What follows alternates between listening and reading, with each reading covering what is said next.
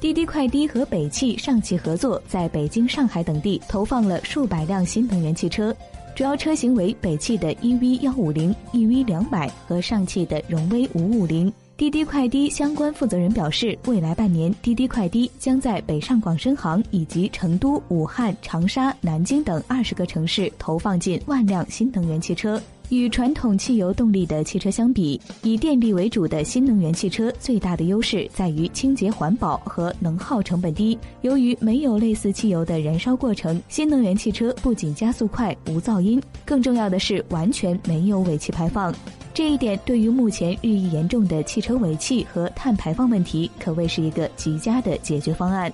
目前限制新能源汽车发展的最大阻力在于充电站建设不足。北京、上海等城市已经加快了充电站的建设速度，目前仅北京就已经有了一千五百个充电桩，基本覆盖了整个市区范围。更多。